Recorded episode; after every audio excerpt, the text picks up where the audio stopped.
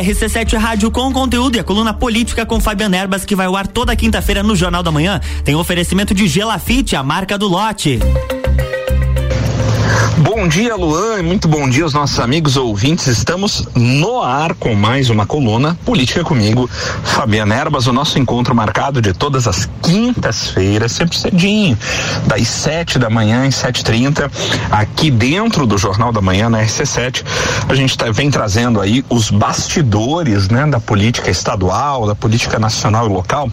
Hoje, especificamente, vamos falar muito de política estadual. Tivemos muitas movimentações aí nesta semana. Vamos ter movimentações hoje ainda importantes no jogo de xadrez eh, da política estadual, especialmente visando as eleições deste ano, né, que vem sendo aí o nosso grande tema, né? A movimentação aqui na capital do estado continua grande, né?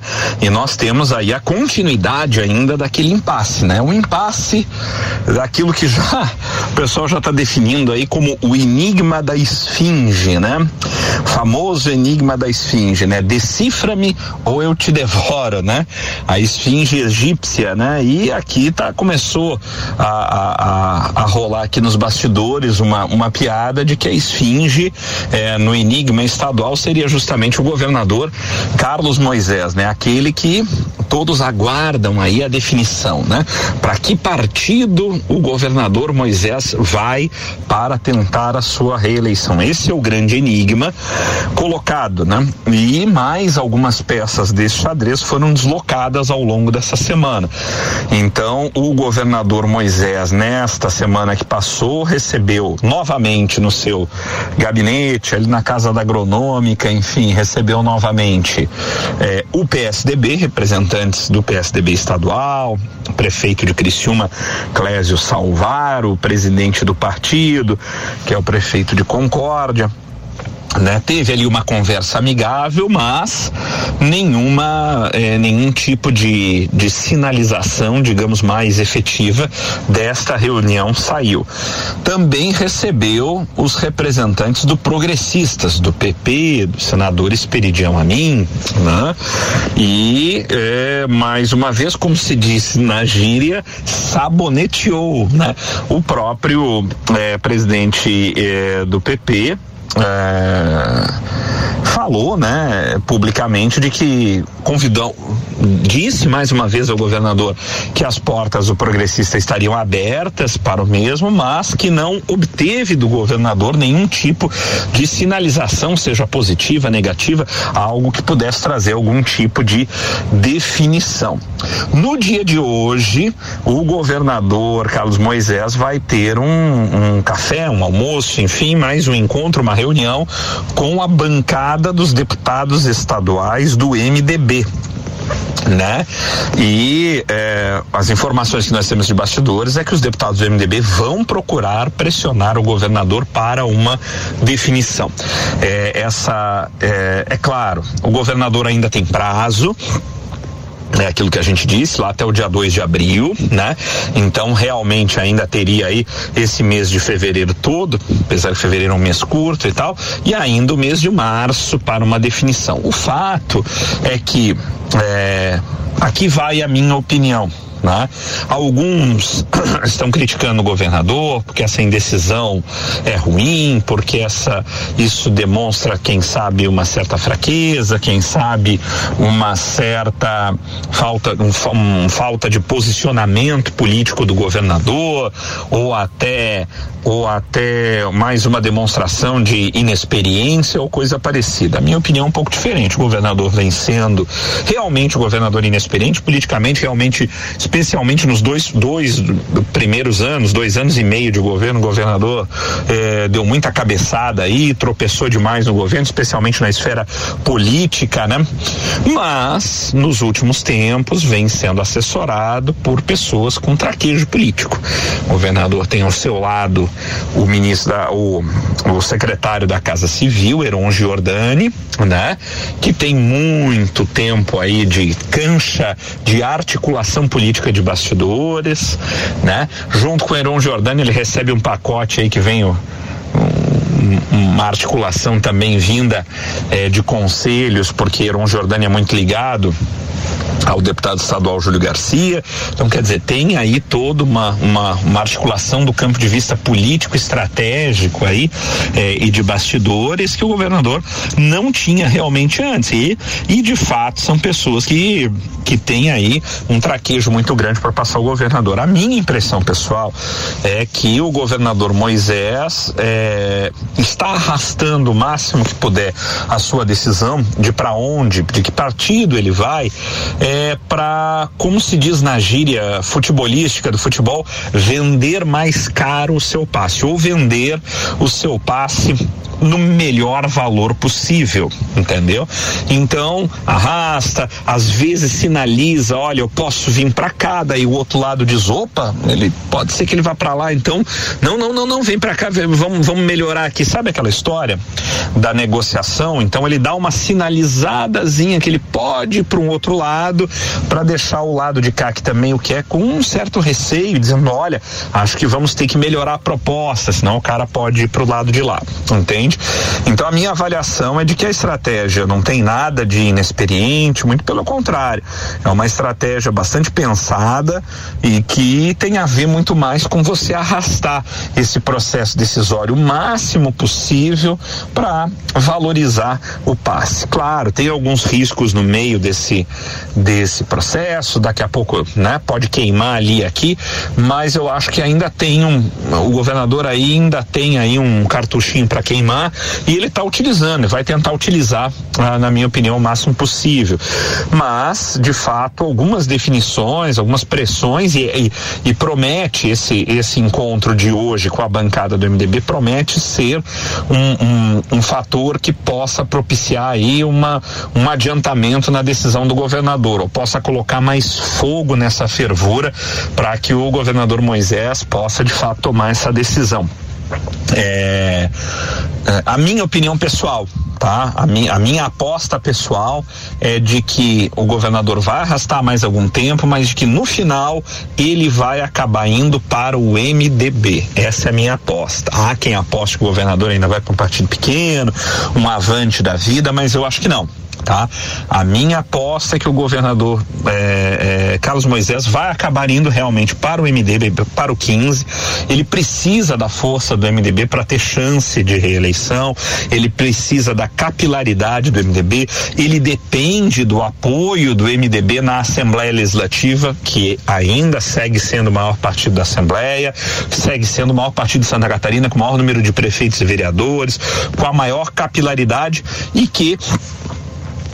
está disposto a apoiá-lo, que quer ter ele dentro do partido. Então, é, qual é o principal problema? Se fosse só o governador, acho que ele já até teria ido, mas ele precisa acomodar um grupo político que não está dentro do MDB, que é um grupo político que vem do antigo PSL, que o acompanhou no PSL, que ainda está, uma parte no PSL, outra parte está sem partido, e ele precisa carregar essas pessoas para algum lugar, e o MDB é um partido pesado.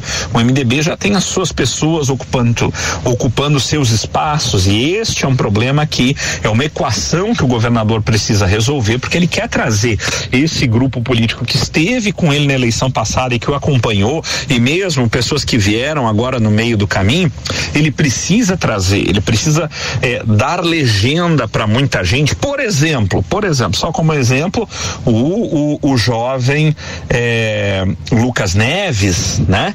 A, a, a, da nossa cidade de Lages, da nossa região, ele que hoje tem um cargo é, no governo do estado, aí, como assessor especial da Casa Civil para o governo do estado na região da Serra, está aí fazendo todo um trabalho visando uma candidatura à Assembleia Legislativa, mas na prática hoje não tem legenda, né? Está esperando uma decisão do governador. E a gente sabe que uma legenda compor dentro do MDB é uma complicação, uma legenda pesada, uma legenda com muitos nomes, é difícil de chegar porque você vai ter uma concorrência muito grande ali dentro. Então, né? É, é só para dar um exemplo dessas dificuldades de acomodação. Tem vários outros nomes de pessoas que estão no governo que querem ser candidatos e que num partido como o MDB, onde já tem muita gente pesada e muita gente dentro do partido já enraizada, você chegar com todo um grupo político novo, não vai ser difícil a alocação. Não vai ser difícil, não vai ser fácil a alocação. E esse é o dilema maior, na minha opinião, que vive o governador. Mas ele pode eventualmente alocar parte. Eh, desses seus apadrinhados, por assim dizer, é, num partido menor, num avante da vida, e mesmo assim ir para o MDB e garantir apoio para esse pessoal numa chapa colocada, né? Isso é, visando as eleições proporcionais e as acomodações que ele precisa fazer dentro desse grupo político.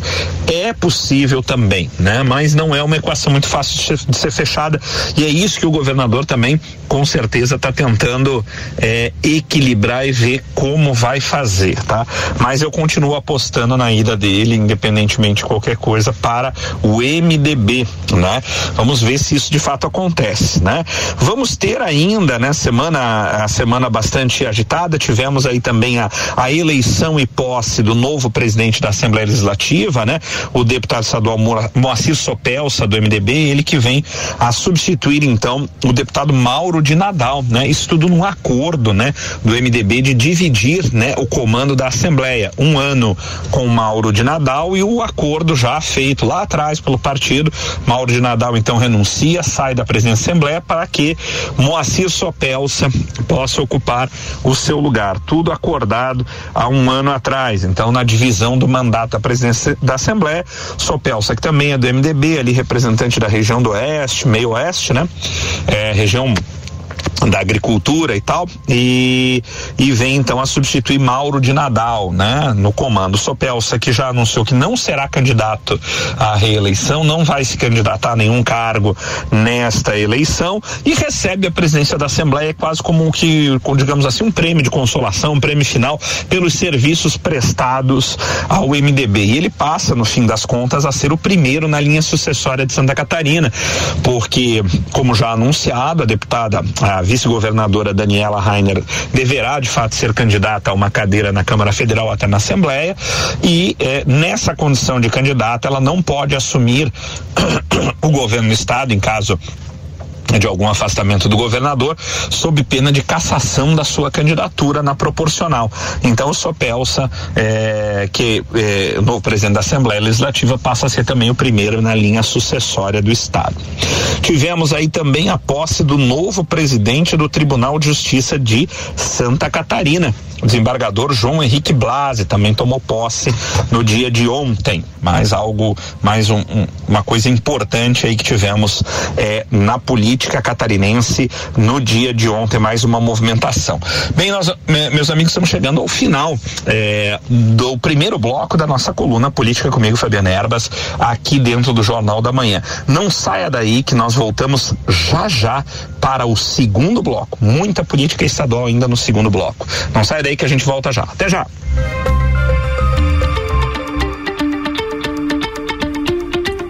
RC7 Rádio com conteúdo e a coluna política com Fabiana Erbas que vai ao ar toda quinta-feira no Jornal da Manhã. Tem oferecimento de Gelafite, a marca do lote.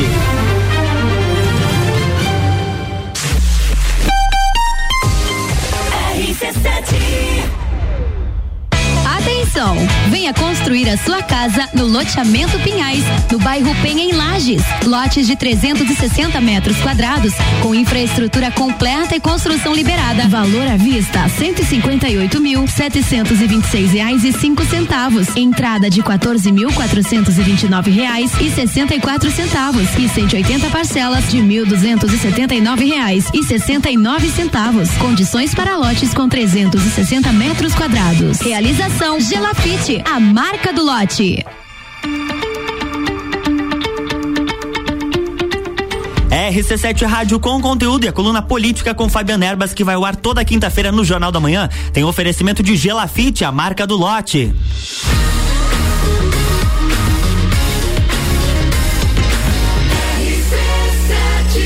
A número 1 um no seu rádio. Jornal da Manhã.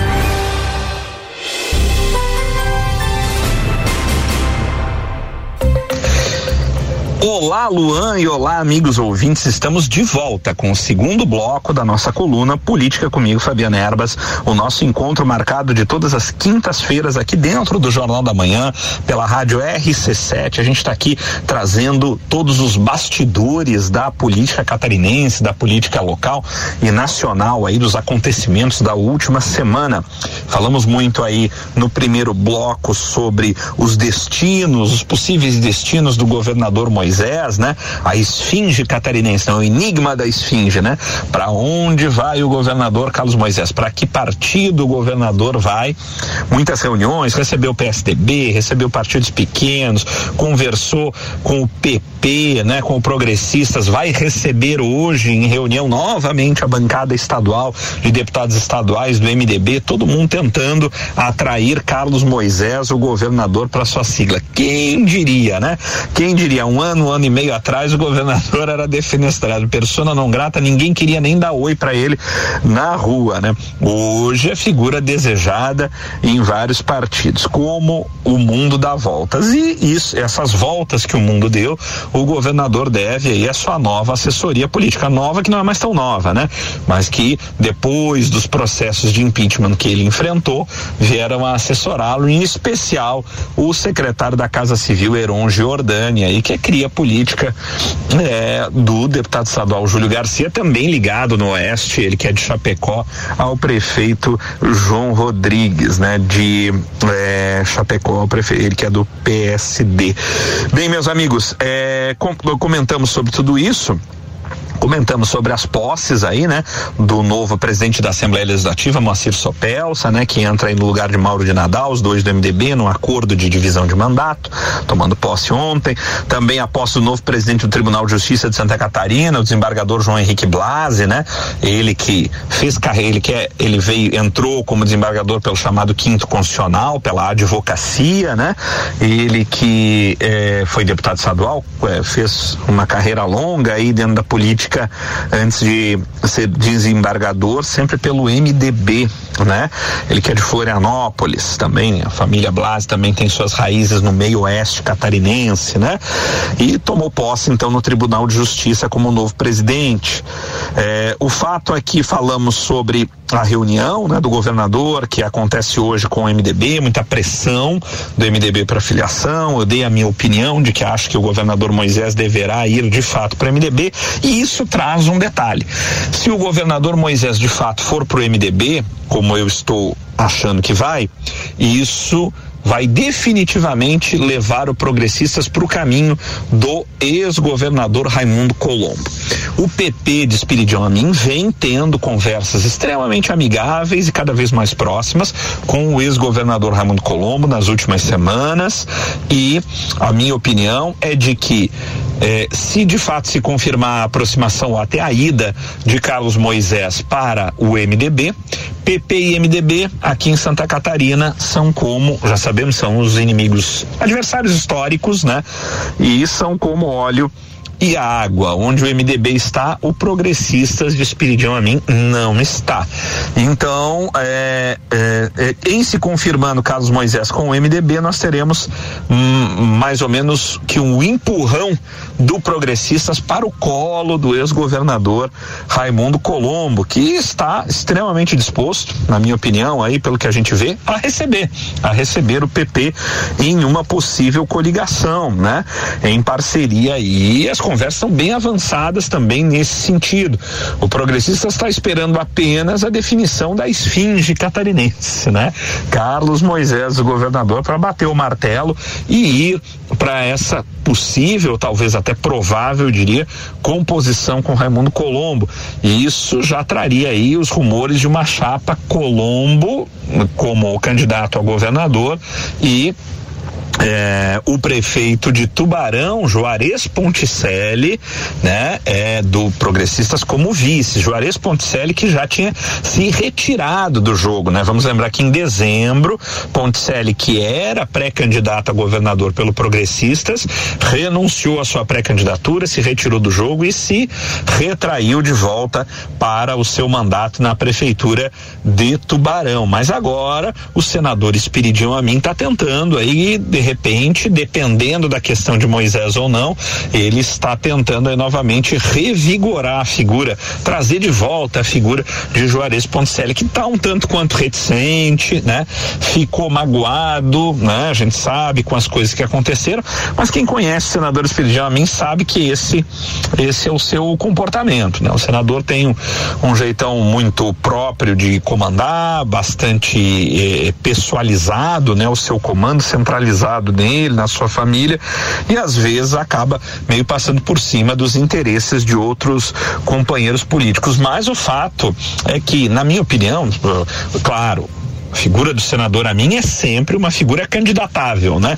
É, enquanto o senador tiver saúde, vai ser muito difícil a gente imaginar alguma eleição majoritária em Santa Catarina que não tenha o nome de Esperidião Amin lembrado e até colocado numa disputa.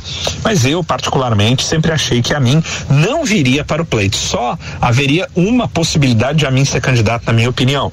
Isso eu disse lá atrás, que era se o presidente Jair Bolsonaro fosse para o progressista, se ele tivesse escolhido para partido Espiridião a mim, ao invés do PL, de Valdemar da Costa Neto e de Jorge Melo, se ele tivesse ido para o Progressistas de Amin, aí sim, aí eu cacifaria aqui e diria que a mim seria provavelmente, quase que com certeza, candidato ao governo do Estado. Sem esta situação, apesar da pré-candidatura do, do, do, senador Espediamin estar colocada, eu não vejo realmente por que, que o senador sairia, até porque teria muita dificuldade na composição. Aí eu vejo muito mais o senador hoje articulando literalmente uma composição, seja trazendo Carlos Moisés para dentro do PP, né? O que e, e, com isso causando talvez até uma implosão dentro do seu adversário histórico MDB que quer muito, especialmente a bancada bancada estadual quer muito é, Moisés lá dentro, né? Mas buscando uma composição para pegar o vice, seja o vice de Moisés, seja indicar o vice para Raimundo Colombo e esse vice, na minha opinião, o dos sonhos aí trabalhado daí pelo agora, né, dentro dessa composição pelo senador Amin, é o prefeito de Tubarão, é, Juarez Ponticelli, que eu acho que no último momento, claro, tá meio magoado, tá isso, tá aquilo, mas na minha opinião, no último momento, se a composição de fato vier, e especialmente se vier com Raimundo Colombo, eu acredito que Ponticelli vem para o jogo ou volta para o jogo para ser o possível, talvez provável candidato a vice de Colombo. E dentro dessa coisa toda, alguém vai me perguntar, Fabiano, e como fica o prefeito de Florianópolis, né? Como fica Jean Loureiro, né? Nisso tudo, já que é, muita conversa também houve entre, entre Raimundo Colombo e Jean. Pois é, aí é um fator complicador, né? Eu acho difícil do Jean Loureiro estar numa mesma composição com a mim, né? Com os Amin, com os progressistas. Então eu penso que se a aproximação é, é, entre Colombo e progressistas se der, vai faltar espaço, talvez falte espaço para Jean Loureiro. Eu digo talvez porque na política nada é impossível, né? É claro, alguém vai dizer, Fabiano, mas e a vaga para o Senado? Daí nós temos o outro assunto que a gente já puxa. A vaga para o Senado hoje ela é uma, ela é uma incógnita, porque está todo mundo esperando. Se de um lado todo mundo espera a definição de Moisés para que partido, de outro lado todo mundo também espera a definição de Luciano Hang, o dono da Avan, né? Se vai realmente ser candidato ao Senado, não vai, e por que partido se for candidato, né? Todo mundo sabe que Luciano Hang, pelas pesquisas, tem um potencial eleitoral muito grande e muita gente já crava o seguinte, que se Hang for candidato ao Senado, como este ano temos apenas uma vaga, a vaga já seria praticamente dele, né? E isso então afastaria demais postulantes de tentar um embate contra o empresário. Agora, se Luciano Hang de, decidir não ser candidato, e Luciano Hang fez isso em 2018, na ultimíssima hora, lá no último dia de prazo para filiação partidária, em 2018, eu gostaria de lembrar isso, Luciano Hang convocou uma coletiva de imprensa para dizer que não seria candidato, mas levou a possibilidade de ser candidato até a ultimíssima hora, até a duodécima hora, como a gente faz. Eu não sei se esse ano vai repetir a mesma coisa, né? Houve um, uma, um alarido muito grande nos bastidores aqui, dizendo que nessa última semana, dizendo que Luciano Hang já estaria fechado com o Partido Republicanos, né, da Igreja Universal, mas no dia de ontem ainda, o presidente estadual do Republicanos é, fez questão de afirmar ao jornalista Marcelo Lula, publicou isso na sua coluna, é sem pauta, de que não havia ainda nenhum acerto confirmado e feito o Republicanos e o empresário Luciano Hang, né? Isso dito pelo presidente estadual do Republicanos hum, é, expressamente publicado na coluna do jornalista Marcelo Lula na, na, na, na coluna S em pauta, no blog S em pauta. Então, é, isso está uma incógnita muito grande, está todo mundo esperando. Se Luciano Hang sai do jogo eleitoral, realmente abre aí é, portas para outras composições, né? Porque daí, na minha opinião, sem Luciano Hang, a, Luci a eleição para o Senado fica aberta e daí todo mundo tem chance, né? Todo mundo tem chance e daí a gente pode pintar aí com uma composição, quem sabe Jean para o Senado, quem sabe até Raimundo Colombo para o Senado, mas eu acho que isso tudo vai depender muito dessa movimentação de Luciano Hang. Por enquanto, eu estou apostando em Raimundo Colombo numa cabeça de chapa, muito provavelmente com a participação do PP e talvez, talvez, dependendo, como eu disse, dessa movimentação de Hang, uma composição também com Jean Loureiro do União Brasil e, e com o Podemos, né? Todo mundo junto aí, mas a coisa ainda está indefinida definida nessa questão, nós vamos ter que aguardar um pouquinho. E temos aí o pessoal da esquerda se movimentando, né? Agora aparecer, reapareceu a figura de, de a figura de Gelson Merizio, né? Merizio ainda filiado ao PSDB, mas se aproximando muito da esquerda e agora Merizio aí revelando o interesse em de repente é, poder migrar para o Solidariedade, o Solidariedade de Paulinho da Força, né? Muito partido muito ligado à Força Sindical, tem como expoente Oswaldo Mafra aqui, né? O sindicalista da região da Foz do Rio Itajaí, ali de Itajaí região. E, e Merizio aí se aproximando solidariedade, ele está é, verificando aí a possibilidade de é, é, do Geraldo Alckmin se filiar ao Solidariedade, quem sabe ele de repente ir para lá e ser o candidato de unificação das esquerdas, aquilo que Dário Berger também está querendo pelo PSDB, né? Quem diria, Gelson Merizio e Dário Berger tentando se colocar como os expoentes da esquerda catarinense, né? Vamos ver se o PT realmente de Décio Lima vai vir com um dos dois ou vai aceitar na cabeça de chapa. Não estou achando isso muito muito provável, mas na política tudo pode ser possível. Vamos ver como é que a coisa vai se desenrolar nas próximas semanas. Bem, meus amigos, estamos chegando ao final da nossa coluna Política comigo, Fabiana Erbas. Nosso encontro de todas as quintas, sempre em nome de Gelafite, a marca do lote com loteamento Pinhais. Lotes prontos para construir no bairro da Penha, em Lages. Visite o plantão de vendas na rua Allan Kardec, lá no bairro da Penha.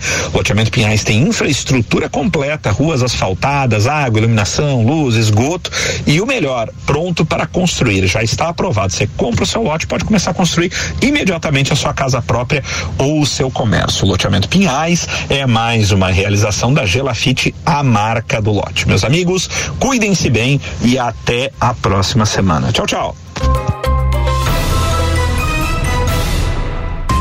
Jornal da Manhã.